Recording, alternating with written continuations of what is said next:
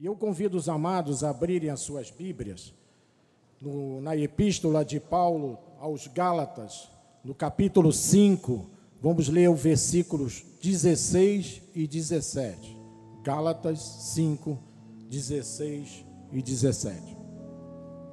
Enquanto os irmãos abrem as suas Bíblias, eu quero aproveitar esse pequeno tempo para agradecer primeiramente a Deus por estar aqui hoje neste altar, mas também agradecer ao apóstolo Miguel Ângelo por ele ter me concedido esse privilégio de estar ali substituindo nessa noite. Muito obrigado, apóstolo. É uma honra muito grande para mim poder compartilhar a palavra de Deus com os amados.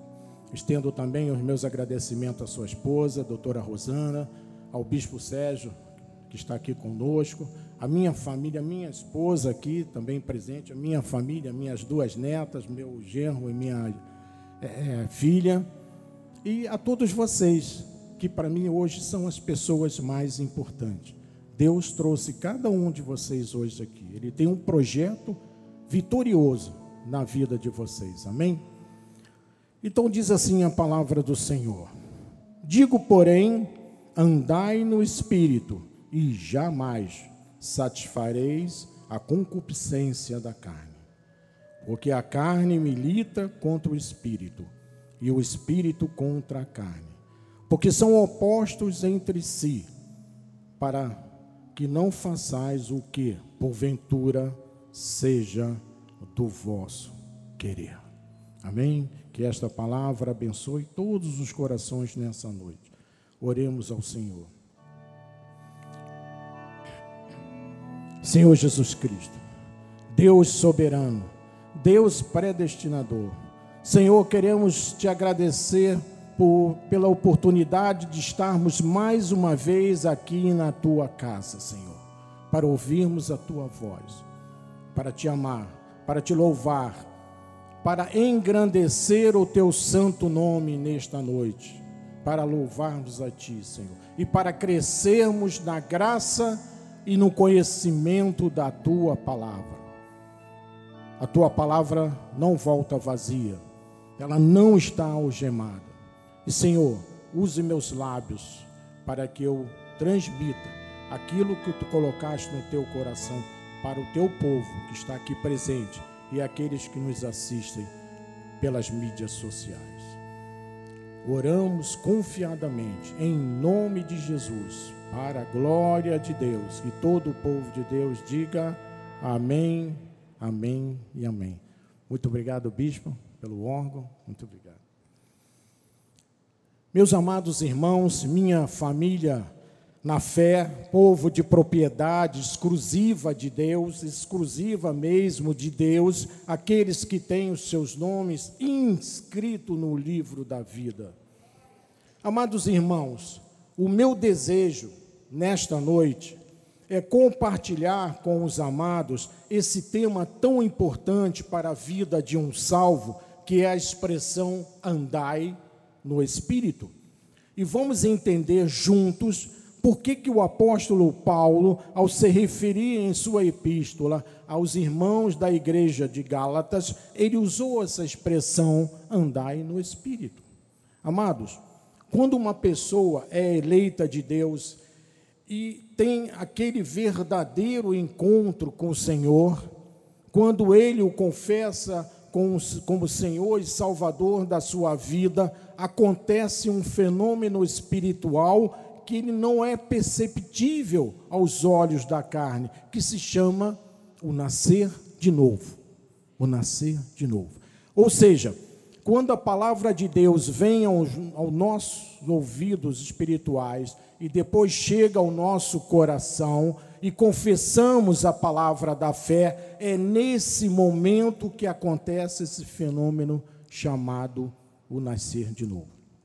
Então, quando alguém nasce de novo, recebe uma nova natureza no seu interior, ou seja, recebe a natureza de Deus, que passa a fazer parte da natureza do homem e da mulher de Deus com todas as características de Deus. O Espírito de Deus passa a morar em nosso espírito, então as características de Deus, que são amor, alegria, bondade, domínio próprio, são implantados pelo próprio Senhor em nosso espírito. A partir desse momento em que as características de Deus vêm ao nosso espírito, nós temos que manifestar os frutos desse espírito, ou seja, o que a Bíblia chama o fruto do espírito, que está dentro de nós e que são as características de Deus. E o primeiro detalhe que acontece é que nós passamos dessa forma a andar no espírito e não mais na carne como antes. Ou seja, o Espírito Santo se manifesta em nossa vida e o nosso viver deixa de ser um viver segundo o nosso querer, o nosso eu, e passa a ser o viver de Deus em nós. Isso é extraordinário. Isso é o grande milagre de Deus. O que significa, na realidade, andar no Espírito? Porque Paulo disse aos Gálatas: andai no Espírito. O verbo andar, eu pedi para colocar aqui no telão, do original grego é peritateo, peripateo, que significa, em português, passear, seguir, caminhar. É como caminhar com Deus. Essa é é a, a tradução dessa expressão. Isso significa que Paulo não está se referindo a uma caminhada ocasional, mas sim de uma contínua experiência diária. É uma escolha que necessitamos realizar diariamente em todos os momentos da nossa vida, seja na família, seja no trabalho, seja na escola, seja quando estamos dentro de um carro guiando esse carro, todos esses momentos, temos que estar debaixo desses frutos. Isso quer dizer que o mandamento é imperativo, tem que andar, andai, não é uma coisa que eu tenho como opção, tenho que andar no Espírito em todo o tempo da minha vida. É a primeira impressão quando nós ouvimos essa expressão, andar no Espírito. Você pensa assim: alguém está com a Bíblia debaixo do braço uma personalidade calma, um olhar distante, uma pessoa que fala em línguas espirituais. É assim que a tradição fala, descreve. E dizem que essas são as únicas características de alguém que anda no espírito. Mas na realidade, não é bem assim. Andar no espírito é simplesmente não andar segundo o que a nossa carne quer que o homem faça. É desapegar da nossa carne, porque a carne para nada presta, diz a palavra do Senhor. É isso que Paulo queria dizer aos Gálatas com essa expressão: andai no espírito.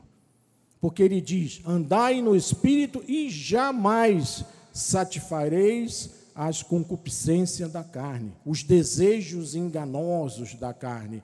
Então, se eu andar segundo a carne, eu ando segundo as concupiscências da carne, os desejos enganosos da carne. Mas, se eu andar segundo o Espírito, como deve ser, eu ando de modo contrário o que a carne quer que eu faça. Isso é muito importante, por quê?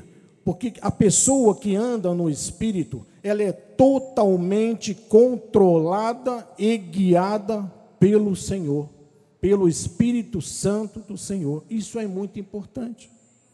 Veja o que diz em Romanos capítulo 8, versículo 13.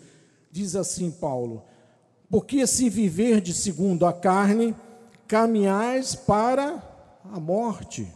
Mas se pelo Espírito mortificardes os feitos do corpo, ou seja, da carne, e certamente vivereis, vivereis caminhais para a morte. Paulo está falando de uma morte espiritual. E esse vivereis é contínuo, é contínuo, é o tempo todo. A pessoa não vai andar 12 horas no espírito e depois as outras 12 horas na carne. Não é isso. É um andar contínuo, é permanente, é andar no espírito o tempo todo. É isso que Paulo estava ensinando. Então, meus amados, quando se confessa Jesus, olha o que acontece. A pessoa recebe a sua plenitude e a sua totalidade. Deus não vem e coloca primeiro um pé, depois coloca a mão, depois coloca o pé, e se você briga com o vizinho, ele sai voado de você. Não é assim. Não existe essa possibilidade. A natureza de Deus vem viver e vem habitar em nós para sempre, amado. É para sempre. E Paulo explica isso em 1 Coríntios capítulo 6, no versículo 17, ele diz assim: "Mas aquele que se une ao Senhor é um espírito com ele". Amém? Ou seja, uma vez que o Espírito Santo vem a mim, eu sou um, um espírito com Jesus, um espírito com Jesus.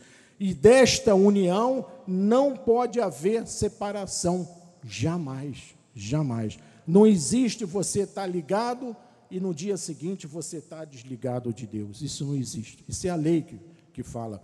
A natureza de Deus vem viver na natureza do homem. Paulo vai mais longe, quando em Gálatas, no capítulo 2, no versículo 20, ele explica exatamente isso. Ele diz assim: Logo, já não sou eu quem vive, mas Cristo vive em mim. E esse viver que agora tenho na carne, nós vivemos com a nossa carne no dia a dia, para andar, para comer, para se alimentar. Vivo pela fé no Filho de Deus, que me amou e assim mesmo se entregou por mim e por você. Então, agora já não sou eu que vive. Cristo vive em mim, mas a minha velha natureza do Antônio Carlos, que está, está vivendo, que está minha, atuando em mim, que, é, que está tendo força sobre mim, não, agora é Cristo vive em mim.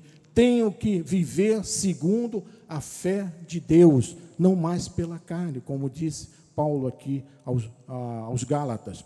Já não é uma vida de desapontamento, já não é mais uma vida des, é, desatrelada da verdade, já não é mais uma vida sem uma âncora segura que é Jesus Cristo em nós.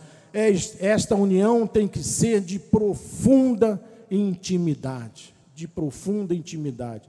Os surdos fazem assim. Esse é o sinal para os surdos que vivem na profunda intimidade. É uma união viva, é uma união entre Deus e seus filhos.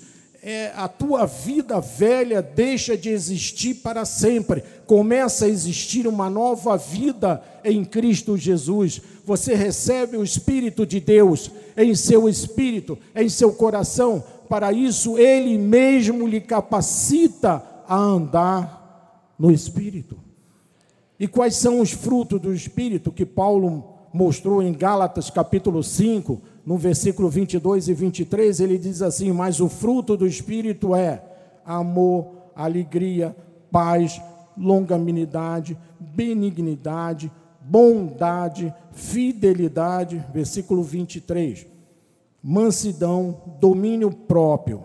Contra estas coisas não há lei. É graça. Está na graça.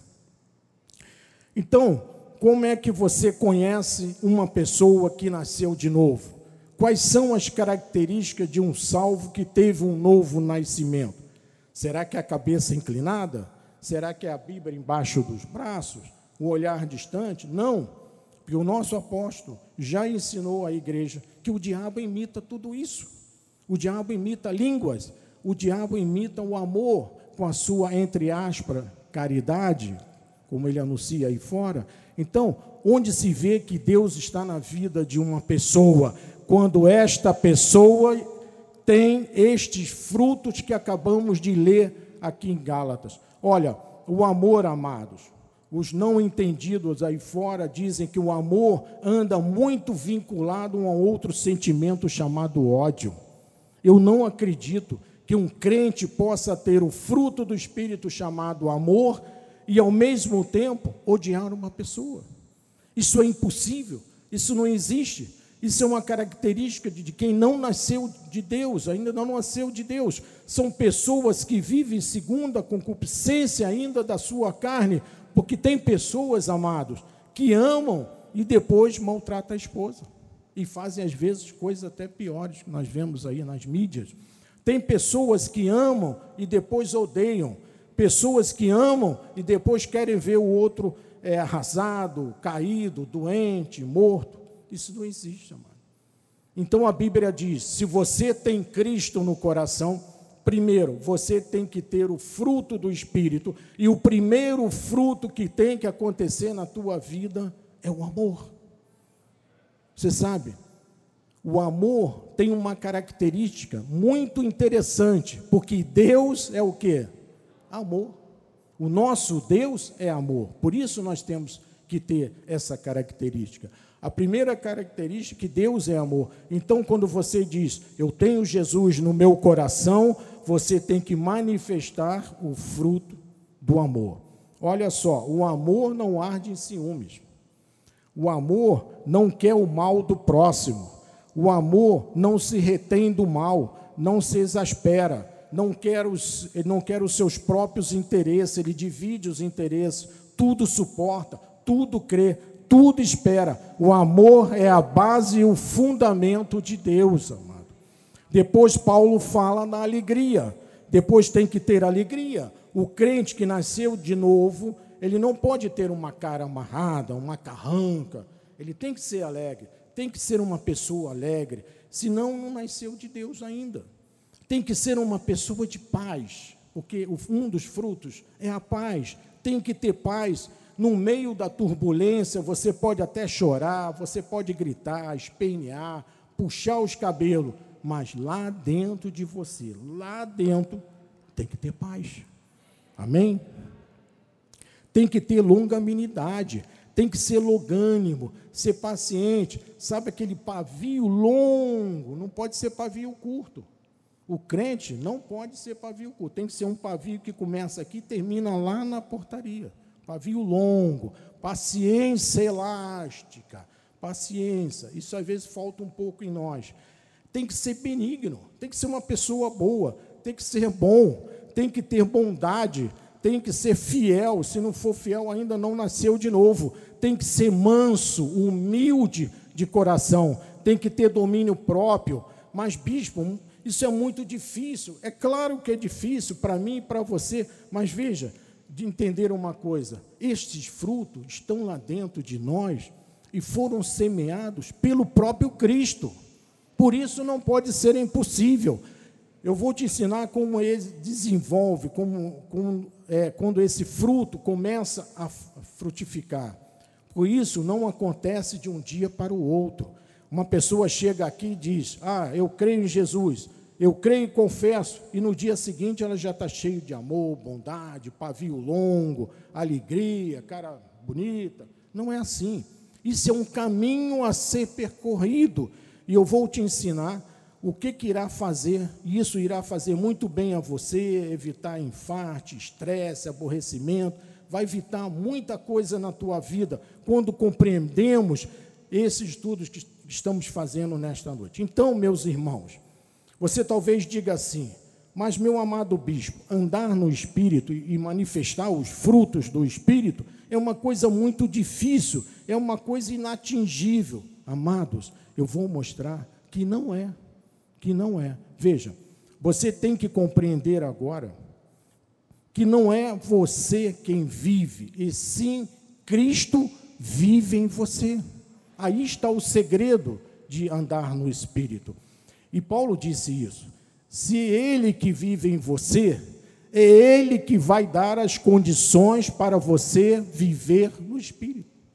É o próprio Cristo. Veja o que ele diz em Romanos capítulo 8, versículo 14, ele diz assim: Pois todos os que são guiados pelo Espírito de Deus são filhos de Deus. Amado, você é guiado por Jesus, pelo seu Espírito Santo. Você é totalmente guiado por Ele. Onde você vai, o Espírito vai guiando você. Vai para ali, vai o Espírito lá guiando você. Não, agora vai para ali, vai o Espírito ali guiando. Mas ele vai guiando segundo a vontade dele. Imagine um metrô, nós estamos dentro de uma estação do metrô, por exemplo, em Botafogo. Nós queremos ir para o centro da cidade, Presidente Vargas. Você entra ali numa, numa, num trem do metrô que vai para lá, você senta seguro, tranquilo, porque você sabe que esse trem vai pegar você ali em Botafogo e vai deixar você lá na Presidente Vargas. É assim que é a nossa vida com Cristo. Quando nós estamos vivendo no Espírito, Cristo está nos guiando o tempo todo, nos levando sempre à vitória, levando sempre à vontade dele em nós. E este fruto do Espírito é que vai fazer você ser salvo do fogo, de problemas, de lutas, de dificuldades, de guerras, de açoite, de disciplina, às vezes de Deus pelo erro, de correções de Deus, amado. Quando nós andamos fruto, no fruto do Espírito, nós andamos segundo a vontade de Deus, não vamos fazer nada errado. Então, meus irmãos, você começa a viver no Espírito quando? No momento do novo nascimento. Então vamos mostrar isso. Lembra quando Nicodemos foi a, a procurar Jesus à noite, ele não queria ser visto pelas outras pessoas, ele era uma figura importante no Sinédrio. E olha aqui em João capítulo 3, versículo 3, olha o que Jesus diz para ele. A isto respondeu Jesus: Em verdade, em verdade te digo que, se alguém não nascer de novo, não pode ver o reino de Deus. O próprio Jesus falou isso. Amém? Então, tudo começa quando? Quando a pessoa nasce de novo. Quando ela confessa Jesus como seu Senhor. E o que é um nascer de novo? A palavra original grega, vou pedir o Jorge está aqui, é anotem. Essa palavra significa nascer de novo no grego. E Jesus usou esta expressão 13 vezes no Novo Testamento. O próprio Jesus usou anotem 13 vezes, que significa de cima, do céu, do alto. Então significa nascer do alto e não nascer do ventre materno. Jesus estava se referindo a esse nascer de novo espiritual, não nascer materno. Quer dizer que o espírito vem à pessoa e ela nasce do alto, do céu de Jesus Cristo é um ato realizado somente por Deus. Ele renova o coração da pessoa, fazendo o homem reviver depois de estar morto espiritual, espiritualmente em pecados e em delitos. E Deus não age no cabelo, sabe, amado? Não age na unha da, da mulher, não age na roupa. Deus age no âmago do homem, no interior do homem. Por que, que ele age assim lá dentro? Porque o homem natural, o homem normal, não tem disposição para Deus, não tem nunca. O pecador não contribui para a sua vida nova. A vida nova é dada por Deus, Deus dá vida e Ele dá em abundância. O pecador é isento para Deus, é insensível para Deus, porque ele está morto. Então, esse morto esse novo nascimento significa o quê? Uma regeneração na pessoa. A regeneração é necessária por quê? Porque todos nós herdamos a natureza do pecado em nossa carne, devido à desobediência de Adão. Estão lembrados? Somos incapazes, se não for Deus, a fazê-lo. Veja o que diz em Efésios capítulo 2, versículo 1. Ele diz assim: Ele vos deu vida então, foi Ele, amado. Não, foi Deus que nos deu vida, não foi o nosso livre-arbítrio que deu essa vida, não foi o joelho das irmãs na igreja lá em oração, foi Deus. E ele continua dizendo: estando vós mortos em vossos delitos e pecados. Então, como nós estávamos antes de encontrar Jesus? Estávamos mortos. Morto tem desejo de alguma coisa? Não, está morto, é incapaz. Então, Paulo, em Romanos 3,10, ele diz uma coisa importante: como está escrito, nem não há justo, nenhum sequer, se não for Deus, a nos tornar justo. Amém? Não há ninguém justo.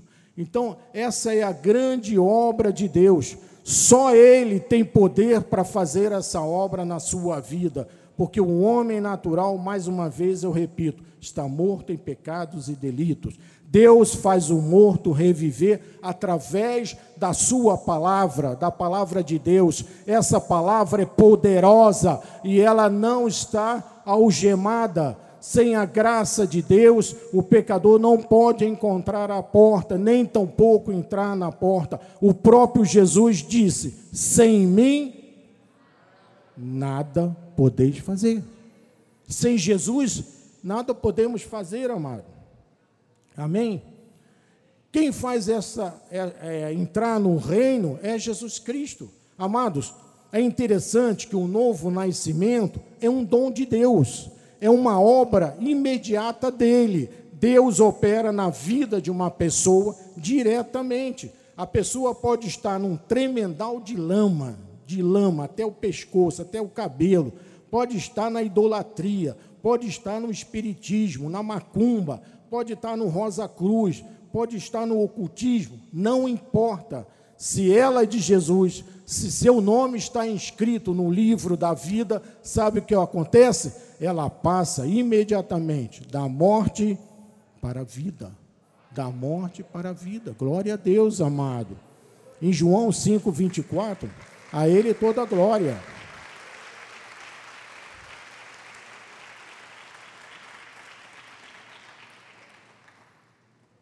João 5, 24, ele confirma isso. Olha o que ele diz. O próprio Jesus: Em verdade, em verdade vos digo: quem ouve a minha palavra, tem que ouvir a palavra de Deus, amados. Não tem outro jeito. Não é a palavra do advogado que nós temos que ouvir. Não é a palavra do médico que nós temos que ouvir. Não é a palavra da, do, do político. Mas sim a palavra do Senhor. Amém? E ele continua dizendo: E crê naquele que me enviou, tem o que? A vida eterna. Não entra em juízo. E por que não entra em juízo?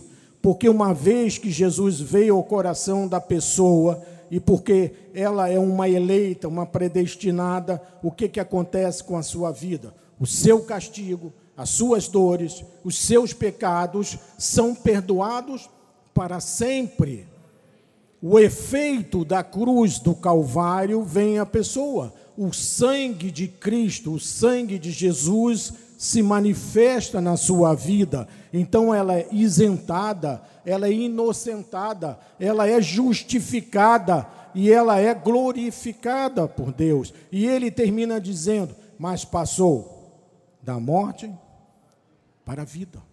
Veja como as, as passagens vão se é, unindo. A vida velha, a velha natureza passa e tudo se faz novo. A pessoa passou da morte para a vida. Vamos dizer assim, ó, passou da morte para a vida. Isso, vamos falar com força, amado. Passou da morte para a vida, da vida, a nossa vida espiritual. Isso é operado pelo Espírito de Deus através da Sua palavra. Quem crê em mim, disse Jesus, tem a vida eterna. O nosso apóstolo prega essa doutrina de quem é salvo é salvo para sempre, está aqui na palavra. Essa palavra, quem crê em mim tem a vida passageira. Não, vocês estão espertos. Até segunda-feira, pelo menos? Não, para sempre. Para sempre. Tem o que? A vida eterna. Então, nós temos a vida eterna. Olha, se é eterna, não é passageira. Se é eterna, é para sempre, como o nosso apóstolo prega. Se é eterna, não cessa nunca. 2 Coríntios 5, versículo 17, diz assim: E assim, se alguém está em Cristo, é nova criatura, as coisas antigas já passaram, eis que se fizeram novas. Esse é um milagre de Deus na vida de um salvo. Se está em Cristo, é ser nascido de Deus, é ter regeneração, é ter o Espírito Santo, é passado da morte para a vida. É, João capítulo 2, versículo 6 diz que nós devemos andar como Jesus, veja o que ele diz: aquele que diz que permanece nele, esse deve também andar assim como ele. Uau! Nós temos que andar como Jesus andou, amado. Veja, amado, o salvo tem que andar como Jesus andou, tem que fugir das trevas, tem que fugir dos erros do mundo, porque nós somos luz, luz desse mundo, sal dessa terra, tem que fugir dos erros, amado. Cristo fazia fofoca com alguém? Não. Cristo abandonava os seus amigos? Não. Então todas as características de Cristo foram implantadas em nós. Glórias a Deus. A semente desse fruto tem que começar a florescer em nós e através de nós. E aí você não terá mais o desejo de agradar a sua carne, a sua concupiscência. Você vai viver submetido e guiado pelo Espírito Santo de Deus. Isso que é importante. Gálatas 5,16 diz assim: Digo, porém, andai no Espírito, e jamais satisfareis a concupiscência da carne. Jamais satisfará a sua carne. Nunca mais, nunca mais. Em inglês, never. Ramé, em espanhol. Quem antes bebia, quem antes se drogava, quem antes fumava, quem andava nos caminhos escuros e escusos, quem andava na idolatria, quem mentia, não faz mais, nunca mais, jamais, porque você está a ser uma nova criatura em Cristo Jesus. Para eu não satisfazer as concupiscências da carne, eu tenho que andar como? Eu tenho que andar no Espírito tenho que andar frutificando.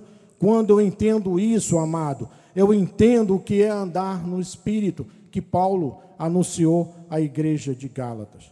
Agora, vamos ver em Gálatas capítulo 5, versículo 19 a 21, ele mostra como é que é a vida sem Jesus. Olha que coisa tremenda. Ora, as obras da carne são conhecidas e são prostituição, impureza, lascívia, 20 idolatria, feitiçaria, inimizades, porfias, ciúmes, iras, discórdias, dissensões, facções, 21, inveja, bebedice, glutonarias, olha aí o pessoal do sobrepeso. Olha, vou dizer um segredo para os irmãos. O crente não bebe e não fuma, mas come muito, amado. E olha que está aqui, glutonaria. E olha o que ele vai dizer depois. E coisas semelhantes a estas, a respeito das quais eu vos declaro, como já outrora vos preveni, que não herdarão o reino de Deus os que tais coisas praticam. Então, sai de ré, Satanás. Estamos fora. Romanos 8, 6 diz assim: porque o pendor da carne dá para a morte, mas o do espírito para a vida e para a paz. E paz, quem está no espírito tem inclinação para a vida e para a paz. Segundo Pedro 1:4, ele diz: "Pelas quais nos têm sido doadas as suas preciosas e muito grandes promessas, para que por elas vos torneis o quê? co-participante da natureza divina.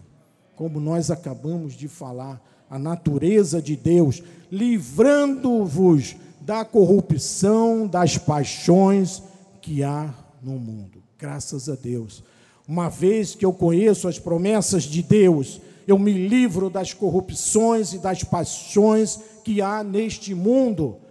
Então, amado, eu quero que você faça um esforço consciente para que você viva sempre andando no Espírito, no fruto do Espírito, para que a tua nova natureza, que está lá dentro e que foi colocada por Deus, se manifeste exteriormente, para que as pessoas que convivem com os amados possam ver as suas condutas. Amém? Eu quero lhe falar agora, já chegando depois da metade da mensagem, sobre esse processo do crescimento. Eu creio que isso não ocorre de um dia para o outro, porque é uma semente que é plantada em nós pelo Espírito Santo quando nós nascemos de novo. Veja o que diz 1 Pedro, capítulo 1, versículo 23, sobre esse novo assunto. Ele diz assim: Pois foste regenerados não de semente corruptível, que não serve, mas de incorruptível, mediante o que? A palavra de Deus, a qual vive é temporária. Não, é permanente. Permanente, amado. A palavra de Deus é viva e é permanente. Então, o que está dentro de você não apodrece, não envelhece, não é uma semente corruptível que se destrói, é algo incorruptível, porque a palavra de Deus é permanente e é para sempre. Amém? Como foi que essa semente incorruptível veio até nós? Mediante a pregação da palavra de Deus, que é viva e que é permanente. Então, pela palavra de Deus, veio a nós uma semente que não envelhece. Então, eu quero mostrar agora, através de uma pequena ilustração de um minuto, o que, que acontece nos vários estágios entre a semente até se tornar uma grande árvore com fruto, edificada. Saiba que a semente é lançada quando a palavra de Deus é pregada, sai do altar e veja o que, que acontece ao longo do tempo em que ela começa a crescer. Pode colocar? Então veja, a semente cai no coração de terra boa. E a primeira coisa, ela começa a criar raízes, raízes profundas e começa a nascer um brotinho nessa semente. Veja, há tantos, começa a edificar. Depois nós vamos ver isso na palavra. O tronco, os galhos fortes, né? É assim a nossa vida espiritual quando estamos andando no espírito. Olha, apareceu as folhas e as folhas estão verdes, verdes, bem verdes, olha. A árvore já está grande, frondosa, com muitas folhas verdes. Daqui a pouco nós vamos ver as flores. Vamos ver uma nova etapa. Agora, olha só, as folhas ainda nascendo. As flores ali um pouco amarelas. Os frutos, olha os frutos. Olha outro fruto, olha o fruto. Benignidade, bondade, paz. São esses frutos que nós estamos vendo aqui, tá? Depois que a árvore já está no estágio de dar o fruto. Veja, uma árvore frondosa. Olha outras árvores, olha outros frutos vão nascer. Outras sementes foram jogadas no cora, nos corações de terra boa. Que todos os cultos, nosso apóstolo está aqui lançando sementes, sementes boas que caem no nosso coração e frutificam dessa maneira. Amém? Então é assim que se processa. A Ele toda a glória, ao nosso Senhor.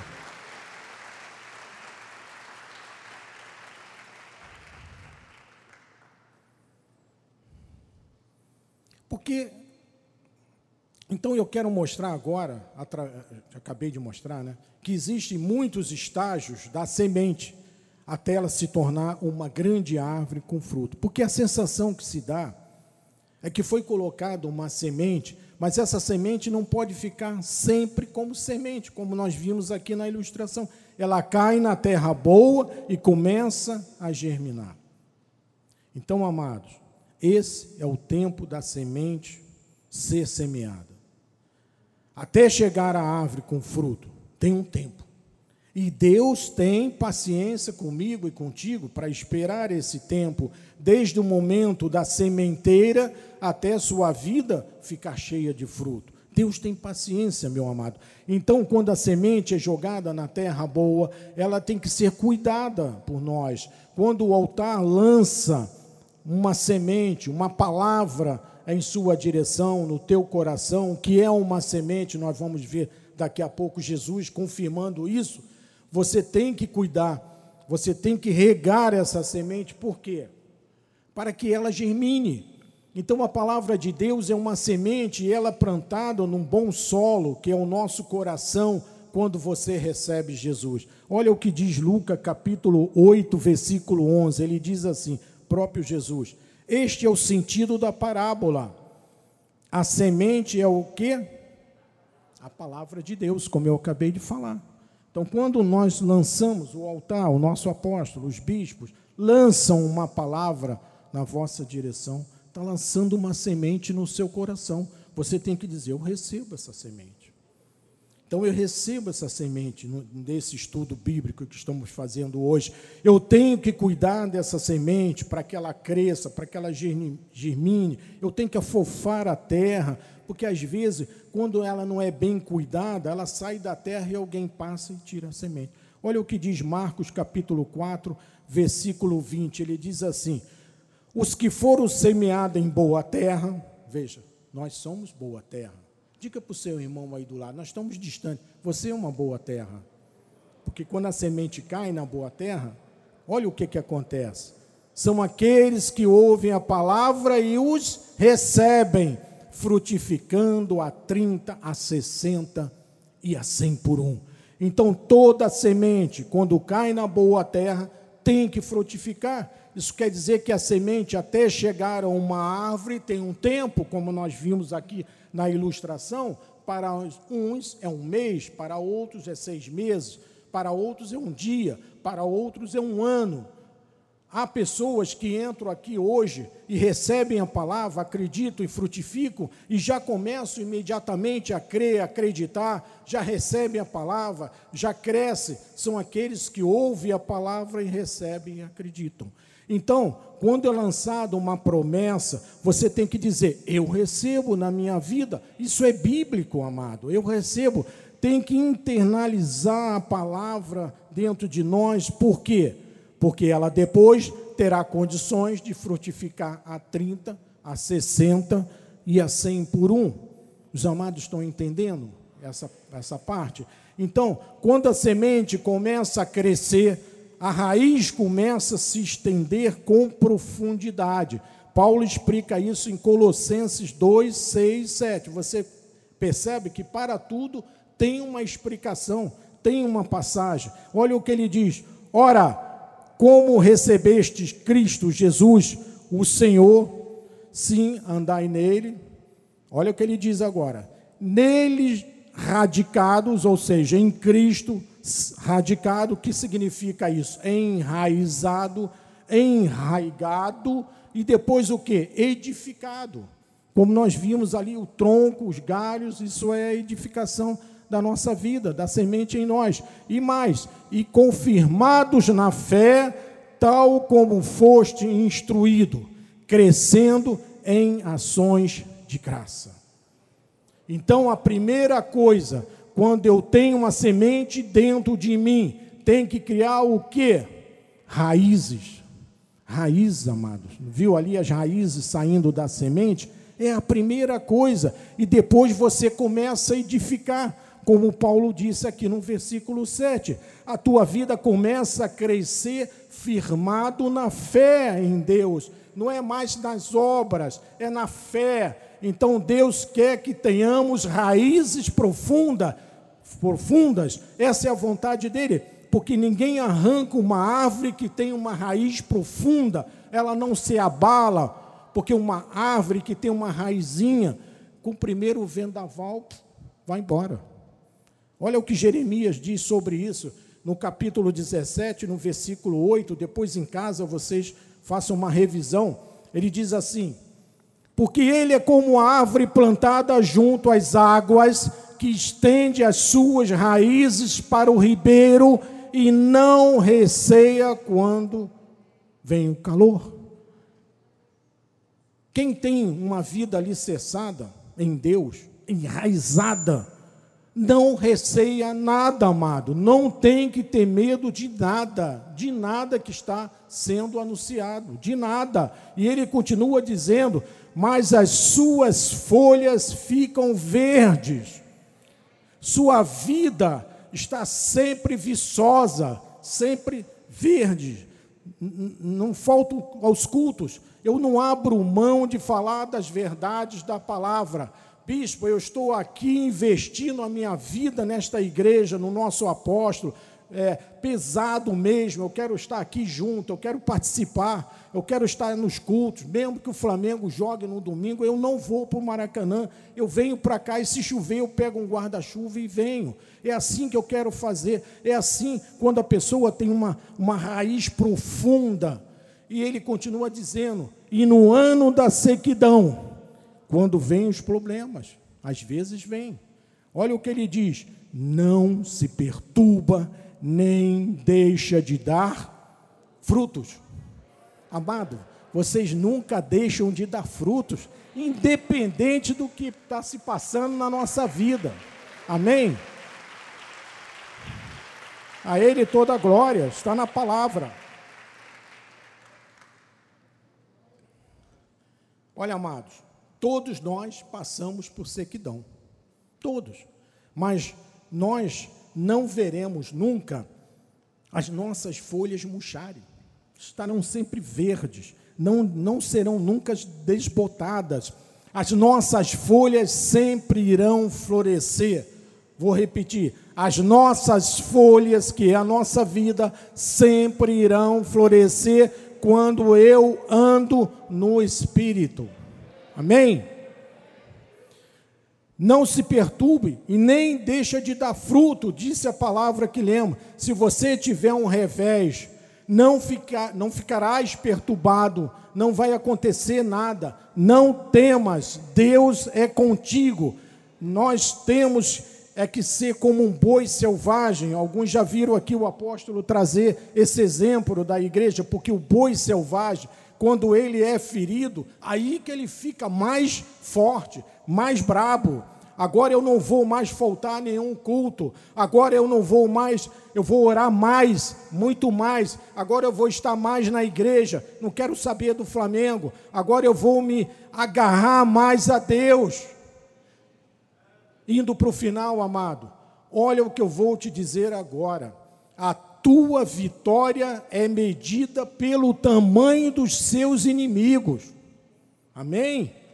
Eu vou explicar. A tua vitória, ela é maior, será maior quanto maior for os teus inimigos, porque você vai vencer sempre, sempre, sempre. Creia nisso. Deus está no controle da nossa vida. Diga glória a Deus, por favor, amado. E eu termino com Isaías 41, versículo 10 a 13, que diz assim no 10: Não temas, porque eu sou contigo. Não temas, essa expressão, a Bíblia fala 365 vezes, não temas. Quem está dizendo não temas, não é uma pessoa qualquer, nós estamos lendo aqui, é o Senhor é o Deus único, é o Deus poderoso, é o Rei de Reis, é o Senhor dos Senhores, porque não nós não devemos temer, porque Deus está contigo o tempo todo, amado. Olha aí a manifestação de Deus, amado. Olha aí a força de Deus na tua vida, amado. E ele continua dizendo: Não te assombres, porque eu sou o teu Deus, eu te fortaleço, eu te ajudo e te sustento com a minha destra fiel. Diga, eu recebo isso para minha vida, amado. Versículo 11, ele diz: Eis que envergonhados e confundidos serão todos os que estão indignados contra ti, serão reduzidos a nada, coisa nenhuma, nada, nada. Eu te ajudo, diz o Senhor, eu te ajudo. Então, não tenha medo do teu chefe, não tenha medo do advogado que te ameaça, não tenha medo do laudo médico tenebroso, não tenha medo daquela prova, porque ele diz: Eu te ajudo, eu transformo os teus inimigos em nada. Versículo 12 ele diz assim: Aos que pelejam contra ti, busca-lo-ás, porém não o acharás, serão reduzidos, de novo, a nada, a nada, a coisa alguma, a coisa, olha que ele acabou de falar, a coisa de nenhum valor os que fazem guerra contra ti. Nada, reduzidos a nada. Quem fizer guerra contra ti, vai virar leão desdentado, amado. Vai virar leão desdentado. Teus inimigos fugirão da tua presença por sete caminhos. Mil cairão ao teu lado e dez mil à tua direita, mas tu não serás atingidos. Deus é contigo. Versículo 13 e último para terminar. Porque eu, o Senhor, é o Senhor, o teu Deus, amado, o teu Deus, é o teu Deus. Te tomo pela tua mão direita e te digo: não temas que eu te ajudo. Amém? Eu te ajudo. Esse é o nosso Deus, amado. Estamos aqui por Ele nessa noite, amado.